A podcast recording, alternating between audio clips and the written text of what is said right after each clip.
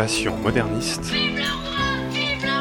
Le podcast qui éclaire Versailles, la cour, le peuple, la reine, le clergé. l'histoire moderne. La terre est proche. La thèse est osée.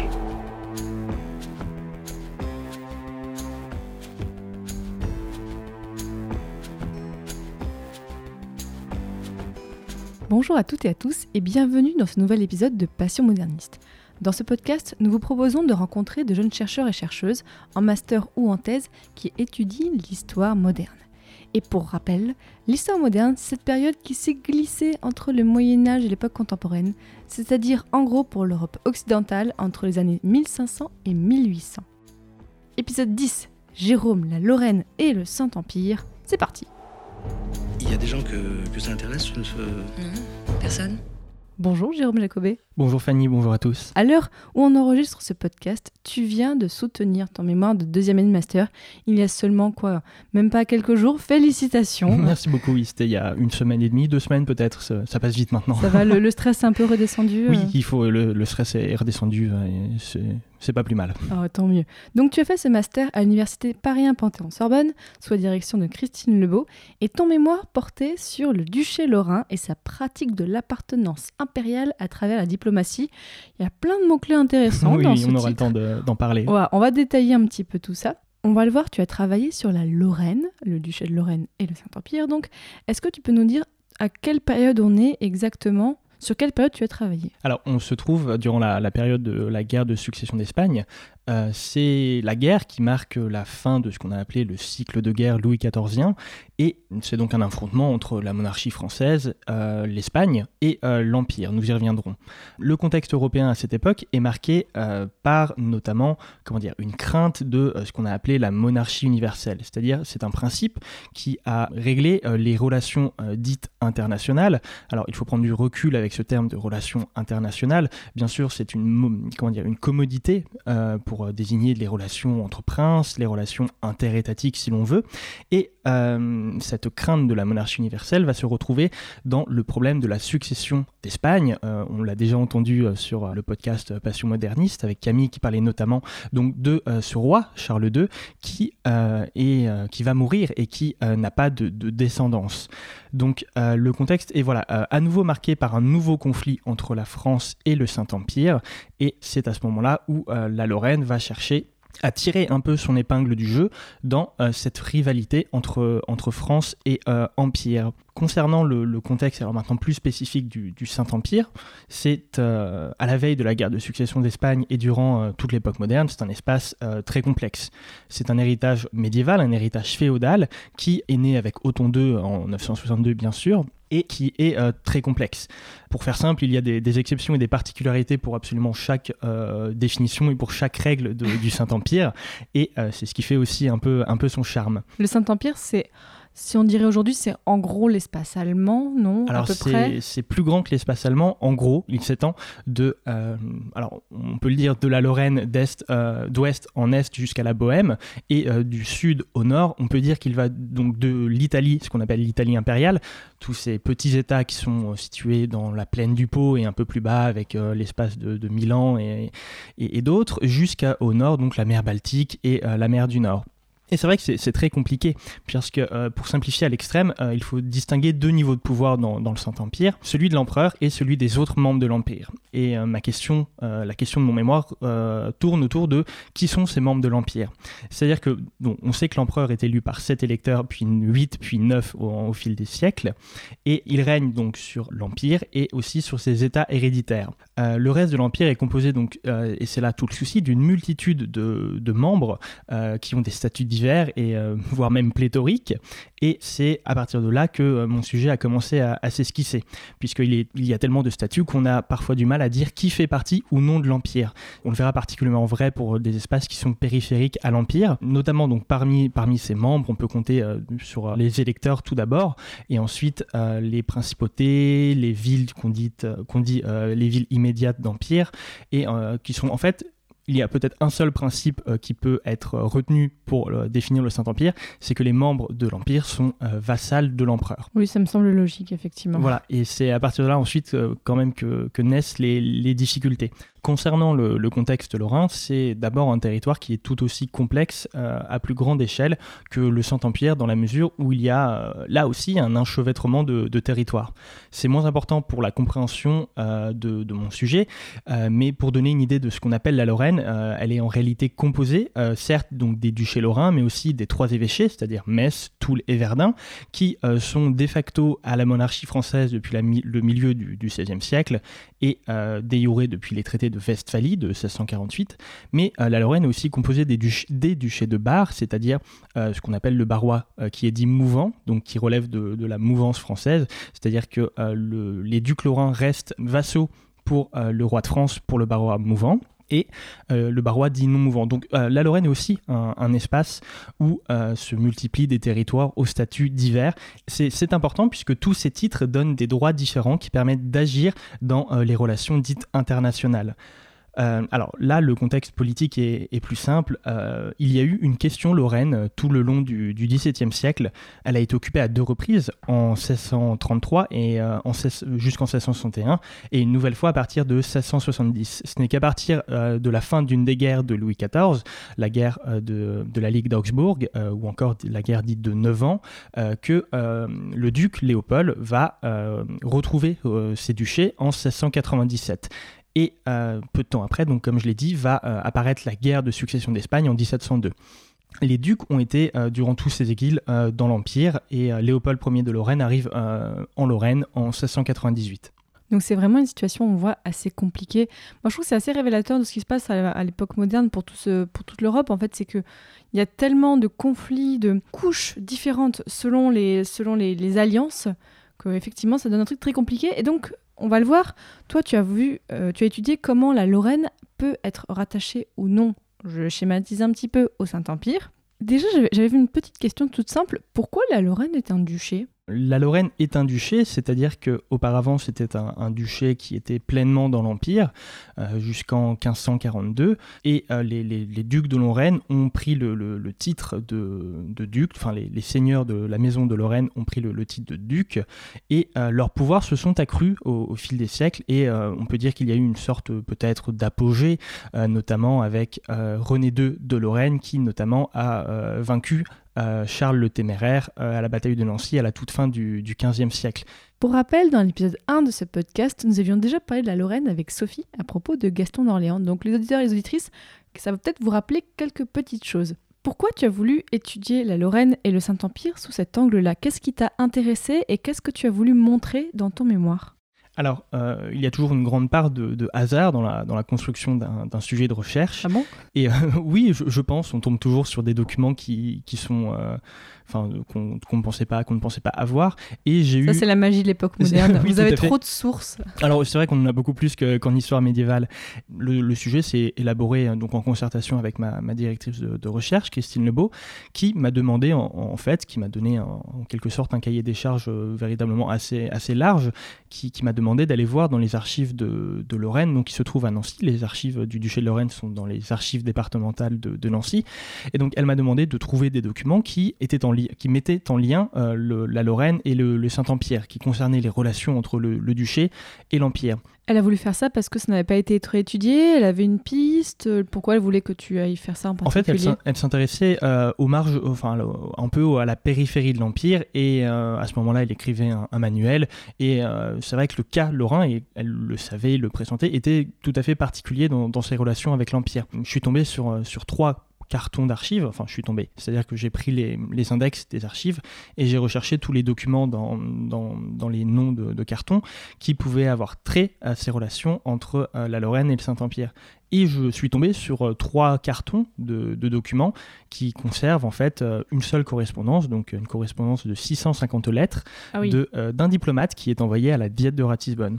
Et À la quoi à la diète de Ratisbonne. C'est quoi la euh, diète de Ratisbonne? alors oui, bien sûr, c'est euh, l'instance, euh, une institution du, du Saint-Empire, il y en a plusieurs, mais c'est une institution qui, en, en gros, regroupe les représentants à partir de 1648, les représentants de tous les membres de l'Empire, tous les Ah. princes de l'Empire, avec le représentant de l'empereur, qui discutent et prennent des, des décisions, ce qu'on appelle des, des recesses d'Empire à la fin, des délibérations qui, sont, qui ont une valeur constitutionnelle pour le Saint-Empire. Donc dans les lettres de ce monsieur, tu as vraiment eu un aspect de ce qui se passait dans cette instance-là, donc ça a dû vraiment, c'est sûr, t'intéresser pour, euh, pour ton sujet. C'est ça. Alors, euh, c'était un peu arbitraire, mais je me suis dit qu'à travers ces 650, 650 lettres, j'aurais euh, bon, les informations dont, dont j'aurais besoin.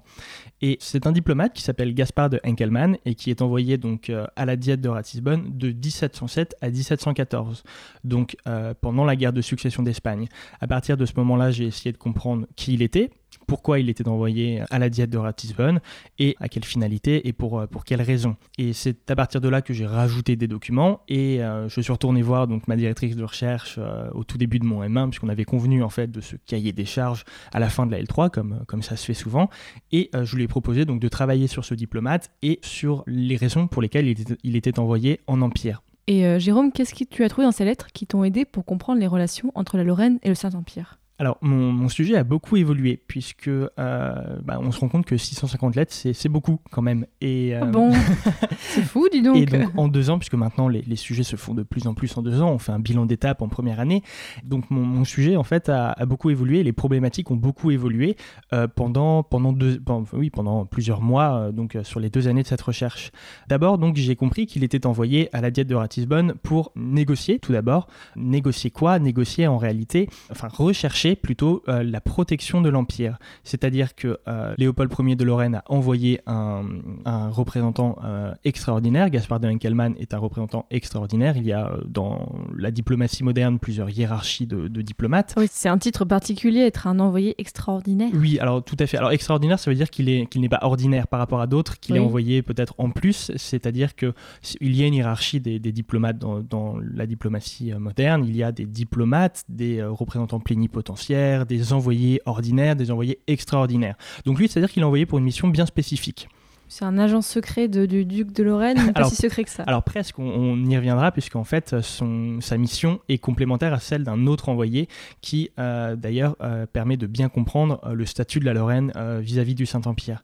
Et donc, son, son rôle est de rechercher la protection impériale, une protection qui est non pas militaire, mais une protection diplomatique. Et pourquoi ils recherchent une protection? Ils en avaient besoin Le duché de Lorraine était un peu en galère? Alors tout à fait, pendant la guerre de succession d'Espagne, Léopold Ier de Lorraine a demandé une neutralité, comme souvent, c'est-à-dire que donc la, la monarchie française et l'empire s'opposent. Donc pour obtenir la succession d'Espagne, on le Philippe V a été mis sur le trône de l'Espagne puisque le testament de Charles II faisait du duc d'Anjou l'héritier de euh, l'Espagne et de toutes ses possessions, c'est ce qui déclenche la guerre de succession d'Espagne. Et euh, la Lorraine ne souhaite pas euh, prendre parti dans cette, dans cette guerre. Lorraine se retrouve un peu en sandwich entre, entre Voilà, la France et le Saint-Empire. C'est ça, c'est ce qu'on dit souvent. C'est la Lorraine dans une position d'entre-deux entre les deux puissances de, que sont la monarchie française et le Saint-Empire. Donc elle revendique une neutralité. Or, dans le même temps, lorsque la guerre a débuté, des alliances se sont formées. Et Charles II, duc de Mantoue et de Montferrat, euh, a pris le parti de la France. Ce prince va être euh, mis au banc de l'Empire et il va mourir sans descendant, comme en Espagne. C'est-à-dire que comme Charles II, il n'y a pas de descendance pour euh, les Gonzague, Charles II de, de Gonzague, eh bien l'héritier le plus proche se trouve être le duc de Lorraine. Ah oui, donc là, il se retrouve euh, mêlé malgré lui dans une, euh, guerre, une, une mini-guerre de succession. Alors il n'y a pas de, de guerre de Un succession. conflit, ouais. Bien sûr, il y a un conflit puisque euh, le duc de Savoie était lui aussi allié. euh, à Encore la- un, à la- encore un oui, personnage. alors, un autre, un autre protagoniste était allié d'abord à la monarchie française.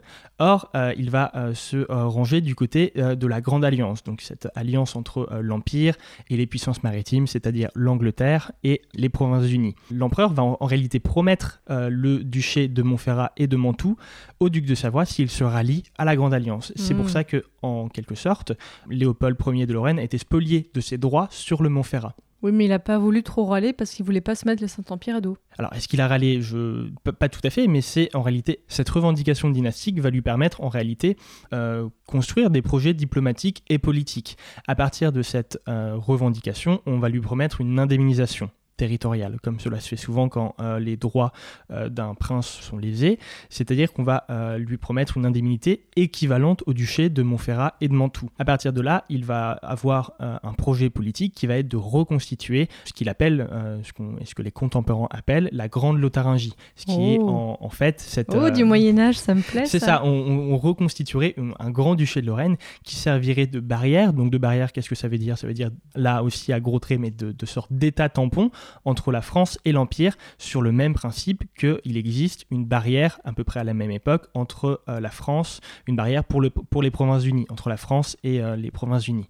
Spoiler, est-ce qu'il a réussi? Et non, non, Oh, pas du tout. bon, on va voir ça. Donc quand il envoie cet envoyé extraordinaire, il espère réussir à, euh, à obtenir de- du Saint-Empire, en gros, c'est bon les gars, vous voyez, en fait, euh, je veux bien être ami avec vous pour concéder son duché, c'est ça? Alors, c'est-à-dire qu'il reste neutre dans la guerre, mais euh, il va espérer secrètement une défaite de la France, de la monarchie française. Tu vois, j'avais raison en disant qu'il y avait un peu de secret là-dedans. C'est ça, tout, non mais tout à fait, c'est, une, il faut un peu reconsidérer cette neutralité lorraine, puisque, euh, alors certes, militairement, il est neutre, ces duchés sont occupés, il faut le dire, par, euh, enfin, la, la capitale du duché de Lorraine, Nancy, est occupée par la monarchie française. C'est, pas, c'est à partir de ce moment-là que euh, la cour et le duc se déplacent à Lunéville. C'est pourquoi aujourd'hui on a le, château de Lunéville, puisque c'est à cette époque-là que Léopold euh, de Lorraine euh, s'est réfugié, s'est retiré à Lunéville.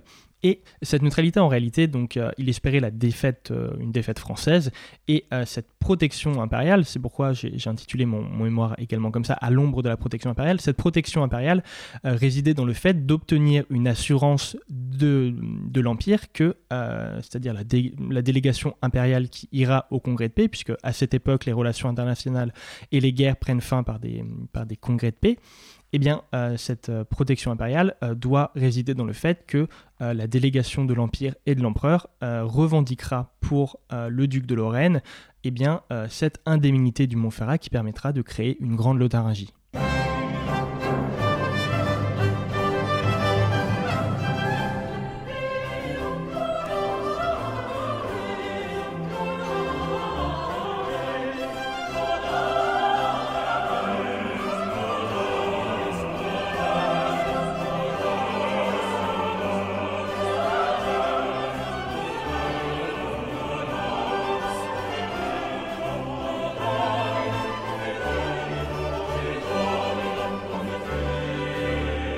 Et résultat, euh, qu'est-ce qu'a réussi à obtenir ou qu'est-ce qu'on n'a pas réussi à obtenir cet envoyé extraordinaire? Alors, euh, il n'a pas réussi à obtenir euh, ce qu'il espérait, c'est-à-dire euh, la dictature d'un mémoire de protestation. Quoi? Oh là là là là, Tu vas nous expliquer ça, moi j'ai rien sûr. compris. C'est-à-dire que euh, cette diète dont euh, je parlais précédemment, c'est-à-dire cette espèce d'instance avec tous les guillemets possibles parlementaires, fonctionne sur euh, des mémoires qui sont en fait... Comment dire, comme aujourd'hui on a des projets de loi, entre autres, euh, là on a des mémoires en fait euh, qui sont euh, transmis à ce qu'on appelle à la, dictature, puisqu'à l'époque médiévale on devait dicter les, mémoires pour qu'ils soient ensuite étudiés dans les trois collèges de la diète de Ratisbonne. Donc les trois collèges, ce sont une division de la diète entre le collège des princes électeurs, le collège des princes d'empire. On retrouve là un peu hein, ce que je disais, la Je propose, on, on mettra un schéma sur le site de Passion euh, Moderniste pour expliquer ce système-là, Oui, bien je- sûr. si, si ça te va. Bien sûr. Et euh, le troisième collège qui est le collège des, des villes euh, immédiates d'Empire. Et donc, euh, il espère en fait donc faire passer un mémoire donc qui garantisse le soutien de l'Empire pour la création d'une grande barrière dite de, de protection, la grande Lotharingie entre la France et l'Empire au bénéfice de- du duc Léopold. Il ne l'a pas obtenu puisque, euh, alors là, c'est spoiler, c'est un peu la fin du, mémoire, c'est-à-dire que à la fin, l'ordre géopolitique, l'ordre international, l'ordre diplomatique est euh, bouleversé par la mort de l'empereur Joseph Ier, qui fait de euh, Charles, son frère, l'archiduc Charles, l'héritier de l'empire. Donc il ne, peut il ne peut plus prétendre être le roi d'Espagne, puisqu'à la base c'était lui qui devait euh, prendre euh, la succession de euh, la monarchie espagnole à la place du duc d'Anjou. C'est pour ça qu'on se battait. Et à partir de ce moment-là, ce dont je parlais en introduction, c'est-à-dire cette crainte de la monarchie uni- universelle, passait non plus du côté français, entre une domination française et une domination espagnole dans une alliance dynastique, mais du côté euh, de, euh, de l'Empire, puisque ça réactivait entre autres l'Empire de Charles Quint, et donc euh, cette, euh, cette espèce de monarchie universelle qui menaçait les intérêts des autres États européens. Ton mémoire s'arrête en quelle année et pourquoi? Je le fais arrêter en 1714, c'est la fin en réalité de la guerre de succession d'Espagne. Tous les traités de paix ont été, ont été passés entre les, les belligérants de cette guerre, et euh, c'est un constat d'échec. Mon, diplomate n'a pas réussi à obtenir ce qu'il voulait à la, diète de Ratisbonne, donc euh, tout simplement, euh, il n'y a pas eu de grande Lotharingie ni de barrière. En fait, on l'appelait la, barrière- du Rhin c'est-à-dire ce- ce- cette barrière qui devait se placer entre la France et l'Empire. Et donc la Lorraine finit par être quoi finalement? Elle reste un duché? Alors, la Lorraine reste un duché, oui, tout à fait. Euh, Léopold reste duc de Lorraine. Il n'agrandit pas son territoire comme il l'espérait. C'est en quelque sorte un, échec du rapprochement avec l'Empire. Mais d'un côté, euh, ce n'est pas un échec total, puisqu'on sait que euh, fois que Léopold Ier mourra, ce sera donc son fils, François-Étienne, qui ira se marier avec Marie-Thérèse et créera, on le sait, la, la dynastie des Habsbourg-Lorraine. Il me semble que tu es toi-même de Lorraine, c'est ça? Oui, c'est ça. J'ai commencé mes, mes études euh, à Nancy avant d'arriver en L3 euh, à Panthéon-Sorbonne. Est-ce que ça te fait quelque chose de particulier de travailler sur euh, la région d'où tu viens? On voit plein de gens travailler sur des sujets qui n'ont rien à voir avec là d'où ils viennent, donc moi je trouve ça intéressant que tu fait ça. Alors là, là aussi, c'était un peu un hasard quand, quand moi je me suis rapproché de ma directrice de recherche. Je voulais travailler sur le Saint-Empire. Et elle-même, qui savait que je venais de Nancy, m'a euh, en fait porté à travailler sur, sur la Lorraine. Et c'est au fur et à mesure que j'ai vu qu'il y avait des problématiques euh, presque pléthoriques entre, euh, dans ces relations entre la Lorraine et, et le Saint-Empire. Donc il n'y avait pas, comment dire, d'affinité particulière. Alors c'est toujours intéressant, au moins les sources étaient accessibles parce qu'il suffit de rentrer chez ses parents pour Bah aller oui, dans, les, dans les centres d'archives. Donc euh, ça, c'est toujours, c'est toujours un plus.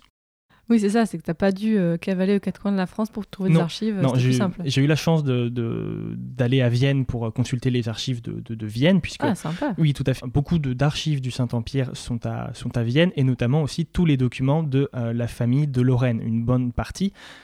Alors, c'est-à-dire que, euh, comme je le disais, François-Étienne de Lorraine va, être, euh, va se marier avec Marie-Thérèse et il va partir, pour faire simple, avec ses archives à Vienne. Donc, encore aujourd'hui, même si les archives ont été restituées, on va dire, au milieu du XXe siècle, à Nancy, à, à la. Lorraine, oui, euh, il y a encore une partie de plusieurs cartons qui restent euh, à Vienne. Donc, j'ai aussi pu aller euh, compléter ma biblio, ma, mes- mon corpus documentaire à Vienne.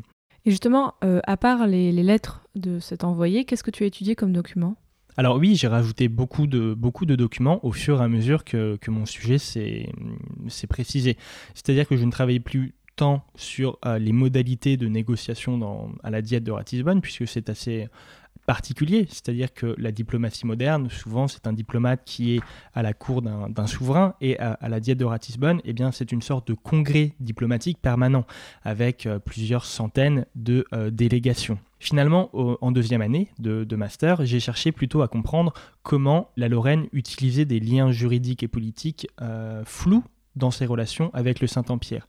À partir de là, j'ai utilisé des, documents euh, plutôt juridiques, c'est-à-dire que je suis revenu en réalité sur euh, ce qui euh, définissait l'appartenance du duché de Lorraine au Saint-Empire. Et l'un de ces documents les plus fameux, c'est le traité de Nuremberg qui acte la sortie de la Lorraine du Saint-Empire, puisque donc à l'époque médiévale, je, je le redis, ça ira mieux en le disant, la Lorraine était totalement d'empire. Or, en 1542, il y a eu un traité passé entre euh, l'empereur euh, d'alors et euh, le, duc qui garantissait une sortie d'empire, c'est-à-dire que euh, le, le duché de Lorraine était euh, sorti d'empire, mais restait sous sa protection. Il y a là, tu vois, une ambiguïté un peu euh, du, du statut lorrain, puisqu'on est sorti, mais on reste sous la protection. Donc, comment on analyse ces, comment ça se traduit dans la pratique? C'était le but Et on a mémoire. des liens avec le roi de France et tout ça. Et dans, ça- le, dans, le, dans le même temps, on reste vassal du roi de France. Donc, on est à la fois vassal du, de l'empereur et à la fois vassal du roi de France. C'est donc très compliqué. Et pas une position très confortable. Tout à fait. C'est pas confortable, mais ça offre des possibles. Et c'est tout euh, l'intérêt de la guerre de succession d'Espagne, puisque c'est là où on voit justement comment on va utiliser de manière totalement pragmatique ces, euh, liens. Donc euh, ta question était de savoir quel document j'ai rajouté. J'ai pu voir en réalité, donc j'ai rajouté les instructions de ce diplomate. Donc les instructions, ce sont, vous savez, les, les ordres avec lesquels les diplomates partent en mission. Et j'ai vu en fait, j'ai commencé à comprendre qu'il y avait, comment dire, un écart entre euh, ce que disaient les documents contemporains de la relation euh, entre la Lorraine et le Saint-Empire et l'histoire euh, qui s'écrivait peut-être au XXe siècle sur, cette, sur ces relations entre le duché de Lorraine et, et l'Empire. Et quelles sont les difficultés que tu as rencontrées pendant ton mémoire? Je, je pense que la première, les premières difficultés qu'on peut rencontrer quand on, quand on fait des mémoires, et ça, quand on fait un mémoire, et ça c'est une difficulté commune à, tous les étudiants, c'est peut-être qu'il faut apprendre à faire le, deuil de l'exhaustivité. Euh, Ah oui. oui, c'est-à-dire qu'il faut savoir s'arrêter. Et euh, le problème, c'est de vouloir peut-être trop en faire. C'est-à-dire que j'ai aussi étudié l'entourage de ce diplomate. Donc quand on, quand on étudie euh, l'entourage d'un individu, eh bien, il faut chercher des informations sur ses personnages. Et j'ai fait tout ça pour le, la diète de Ratisbonne en l'occurrence, puisque euh, cette négociation à Ratisbonne est caractérisée par, en réalité, une multitude de liens d'interdépendance, c'est-à-dire euh, ce qu'on peut appeler des relations de patronage, de fidélité, de clientélisme, qui euh, sont peut-être plus importants parfois que les liens politiques à la diète de Ratisbonne. Donc ça, ça demande beaucoup de documents, puisqu'il faudrait théoriquement, pour mener à bout cette recherche, avoir une, une documentation sur chaque personnage, ce qui est très compliqué. Et est-ce que tu as eu des surprises pendant tes recherches? Oui, tout à fait. La principale surprise, et qui était d'ailleurs un peu déconcertante, c'était de voir comment en fait le duc de Lorraine pouvait rester d'Empire. C'est-à-dire, je vais essayer de m'expliquer, malgré sa sortie d'Empire, le duc de Lorraine euh, cherche à rappeler son appartenance impériale. Et donc là, c'est propre en fait aux relations des souverains dans l'Europe et notamment dans le Saint-Empire. Euh, je vais prendre un autre exemple pour essayer d'éclairer. On peut voir par exemple qu'un souverain peut gouverner plusieurs territoires, on le sait, et notamment, je vais prendre l'exemple de, l'union euh, personnelle qui a été travaillée par euh, Sébastien Chic, qui est en fait cette union entre le duché de Hanovre et l'Angleterre puisque le, roi d'Angleterre sera à la fois prince d'empire. Et ça peut être, ça peut être des exemples qui se multiplient. Donc c'est-à-dire qu'une fois qu'on possède ce double titre, en vertu de quel euh, droit agit-on? Agit-on pour les intérêts de, la Grande-Bretagne ou agit-on pour euh, l'intérêt du Hanovre? Eh bien, c'est un peu pareil pour la Lorraine. C'est-à-dire que euh, le duc de Lorraine eh bien, possède un territoire, la Lorraine, qui reste sous la protection de l'Empire, mais est également le seigneur d'une petite seigneurie qui s'appelle la seigneurie de Nominy, qui est toujours un petit village aujourd'hui en Lorraine. Et cette seigneurie, elle, n'est pas sortie d'Empire. Donc c'est-à-dire que en vertu de, ses droits sur la seigneurie de Nominy, le duc de Lorraine, le duc Léopold, euh, peut agir comme un véritable prince d'Empire. C'est-à-dire que la seigneurie de Nominy offre en fait les mêmes droits que les véritables membres d'Empire. C'est-à-dire qu'en vertu de ses droits, le duc de Lorraine peut envoyer des euh, envoyés ordinaires, des représentants ordinaires à la diète de Ratisbonne qui, eux, vont voter dans les collèges, puisque euh, peut y avoir des envoyés extraordinaires qui ne votent pas dans les collèges et donc qui ne participent pas à l'Empire. Donc avec ce double titre, à la fois euh, le titre de seigneur de Nominy et de, de de duc de Lorraine, et en, réalité, j'ai remarqué que euh, y avait, comment dire, euh, la, frontière entre cette seigneurie de Nominy et le duché de Lorraine était, euh, dans la pratique diplomatique, tout à fait poreuse. Et il n'y avait pas de distinction entre la, seigneurie de Nominy et le duché de Lorraine. C'est-à-dire que quand Léopold de Lorraine utilise son envoyé ordinaire de la seigneurie de Nominy à la diète de Ratisbonne, il le fait pour, pour l'intérêt de tous ses territoires. C'est en quelque sorte là que je me suis dit que la Lorraine participait d'une manière un peu particulière toujours à l'Empire, même si elle en était sortie. C'est-à-dire que le duc de Lorraine agissait comme un véritable prince d'Empire. Maintenant que tu as fini ton mémoire, Jérôme, quels sont tes projets pour la suite? Alors l'idée, c'est de continuer à travailler cette euh, double appartenance impériale et euh, comment dire et de voir si euh, cette grille de lecture peut se reproduire sur différents espaces de, l'empire, puisqu'on sait que eh bien cette appartenance un peu comment dire à géométrie variable se fait pour d'autres espaces, notamment l'Italie impériale qui a été travaillée par Matthias Schneider ou encore euh, le cercle de Bourgogne. Et donc l'idée, ça serait de, de continuer sur un contrat doctoral et euh, bien sûr pour ça, eh bien il faut passer passer l'agrégation. Donc là, tu vas tenter les concours de l'agrégation. C'est ça, c'est la partie la moins facile un peu peut-être de, de Ah la oui, recherche. T'as bien du courage, hein Mais ça reste passionnant euh, de, je pense, j'espère, de, de préparer une agrégation et formateur, je, je pense. Tout ce que je te souhaite parce que je vois que c'est très très difficile et vraiment, euh, vous, euh, j'admire beaucoup les personnes qui font la préparation à grec, de voir comment, du point de vue psychologique et comment ça vous pousse. Vraiment, je, je te souhaite tout mon courage. je te remercie, je, je te remercie beaucoup. Pour finir cet épisode, j'aime bien demander des conseils. Alors, c'est pas forcément pour moi, Jérôme, mais est-ce que tu aurais des conseils pour des personnes qui voudraient travailler sur le Saint-Empire? Qu'est-ce qu'il faut avoir bien en tête pour travailler sur, le Saint-Empire Pour travailler sur le Saint-Empire, alors c'est un espace complexe, comme j'ai essayé de, le- de l'esquisser, et je pense qu'il faut euh, eh bien, lire beaucoup, lire ce qu'il s'est fait avant, lire ce qu'il se fait maintenant, puisqu'on on ne travaille plus sur le Saint-Empire de la même manière. C'est-à-dire qu'avant, on travaillait beaucoup, on a beaucoup essayé à, à, comment dire, à déterminer euh, la nature politique du Saint-Empire.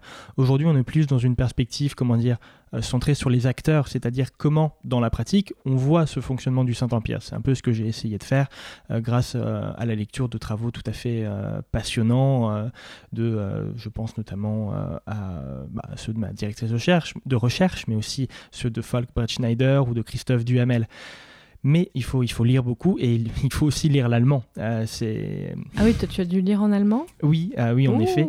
Euh, c'est un peu une chance quand on vient de Lorraine, c'est-à-dire qu'on est un peu, on fait, on fait beaucoup de, d'allemand dans le secondaire, donc euh, c'est soit quelque chose qu'on met à profit, soit quelque chose qu'il faut retravailler. Oui, il faut, il faut, il faut ne pas avoir peur de l'allemand, c'est une belle langue et ne pas hésiter à se plonger dans, dans les, la documentation, dans la littérature allemande qui est là aussi tout à fait prolifique. Maintenant, chers auditeurs et auditrices, vous en savez un petit peu plus sur la Lorraine, sur le Saint-Empire, sur un petit peu la guerre d'Espagne. Et puis vous voyez aussi que c'était le bazar à cette époque-là. Donc quand même, merci beaucoup Jérôme Jacobet de nous avoir un peu détricoté tout ça. Merci à toi Fanny.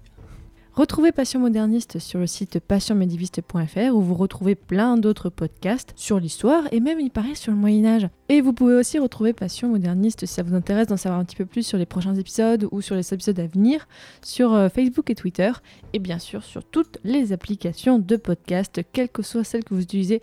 D'ailleurs, dites-moi celle que vous utilisez, je suis un peu curieuse de savoir ça. Et je vous dis à très bientôt pour un prochain épisode. Salut